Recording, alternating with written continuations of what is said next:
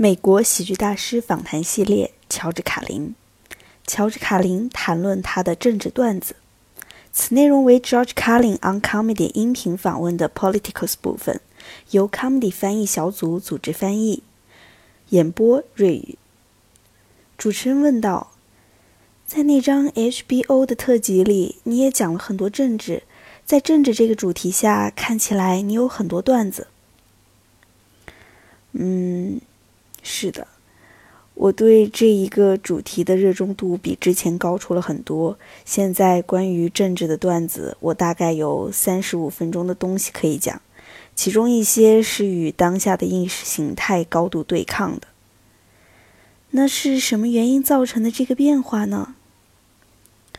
嗯，我曾试着去回顾，毕竟过去了那么久，从一九七五年一直到。我记不得是哪一年了，就大概算他五年或六或七年。我更加注重一些平凡的琐事，可能是我需要时间来恢复。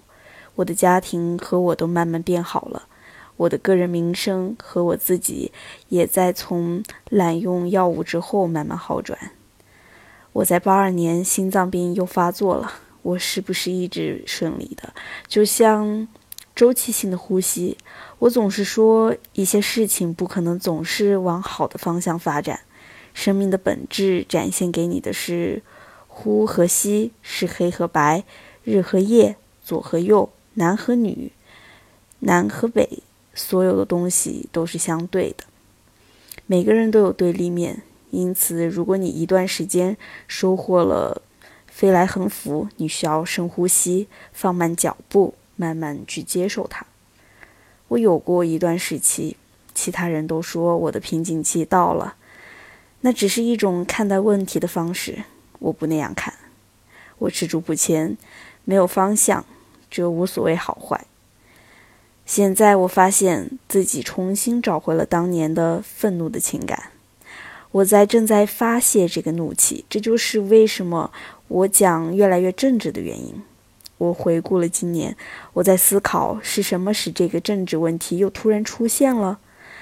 因为现在很多脱口秀都会涉及政治，然后我意识到，一个有良知和同理心的人，如果对不公平的现象不抱有愤怒的情感，是无法在这个社会长久生存的。你知道，这不是心肠软或者慷慨。这只是人类对于一系列荒谬的价值观做出的正常反应。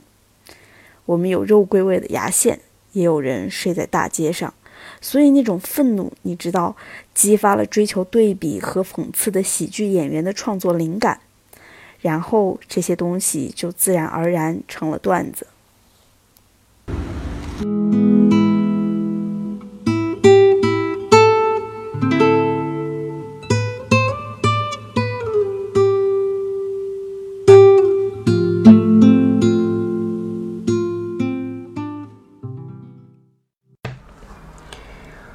今天的乔治卡林音频就到此结束。